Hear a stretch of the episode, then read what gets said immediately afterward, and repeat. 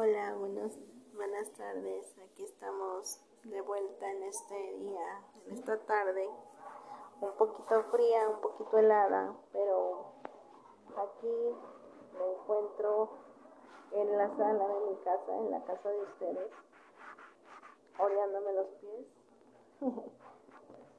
dándoles un respirito a los pies. Qué importante es darle cariño a nuestro cuerpo, cariño a nuestros pies, que son los que nos sostienen día con día. En mi caso, pues que tengo una discapacidad, eh, tengo que cuidar, puesto que cuido mi peso, bajo de peso, y mis pies, pues, nos, nos dan el mayor soporte. Fíjense cómo Dios nos da las cosas para que nos, las valoremos, para que las cuidemos para que valoremos y apreciemos a cada instante lo que tenemos. Porque siempre tenemos esta, este paradigma de que porque tengo una discapacidad, no puedo darle, no puedo verme arreglada, no puedo verme como yo quiero, no puedo no puedo cuidar mis pies. Claro que puedes cuidar de ti misma. La cosa está en que tú lo decidas.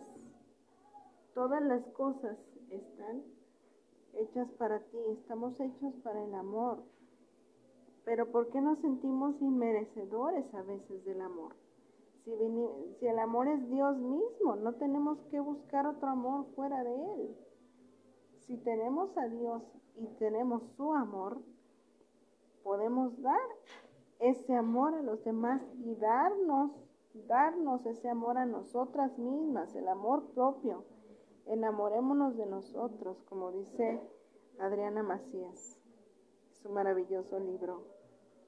Mucho éxito, querida Adriana, que como siempre nos das ejemplo de lo que es vivir.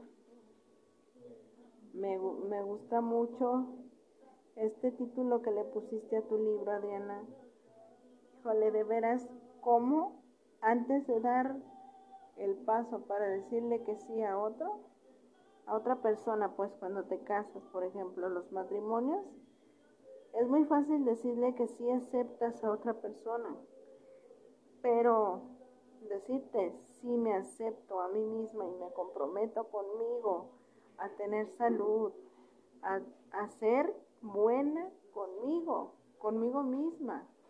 Es decir, quererme, darle un respirito a mis pies, quitarme los calcetines un rato. En mi caso, pues, quitarme los calcetines un rato y ventilarlos. ¿Por qué? ¿Por qué? Porque nuestro cuerpo necesita oxigenación, así como nuestro cerebro necesita oxigenación Nuestros pies necesitan ventilación y oxigenación. Entonces nuestra alma también necesita lo mismo. Démosle a todos, a todo, nuestro cuerpo, a todo nuestro ser, démosle oxigenación en estos momentos de en el que desfogamos nuestra ira a causa del COVID en el que desfogamos nuestras inquietudes a través de la comida, que déjenme decirles que son emociones ocultas. Desfoguemos nuestra ansiedad de otra manera, de una manera más sana, cuidándonos, leyendo, orando, lo que sea. Entonces les invito a que le demos oxigenación a todo nuestro ser. Dale oxigenación a tu cuerpo, pero a todo tu cuerpo, incluyendo tu alma. Deja ir tus pensamientos positivos. Deja entrar tus pensamientos positivos y deja salir tus pensamientos negativos.